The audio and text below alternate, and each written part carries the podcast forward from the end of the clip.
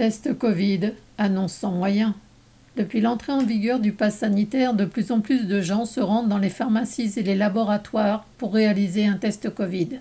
Les centres de dépistage sont saturés. La première semaine d'août, près de 4 millions de tests ont été réalisés dans toute la France.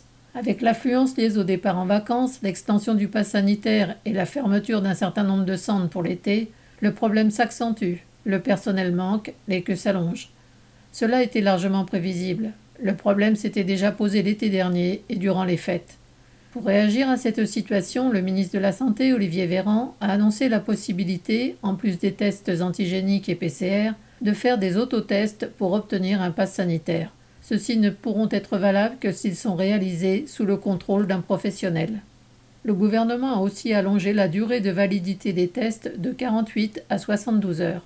Dans un rapport du Conseil scientifique, on peut lire que cette décision, entre guillemets, repose sur des connaissances scientifiques limitées, mais a pour objet de répondre aux difficultés logistiques anticipées pour le déploiement des tests à large échelle.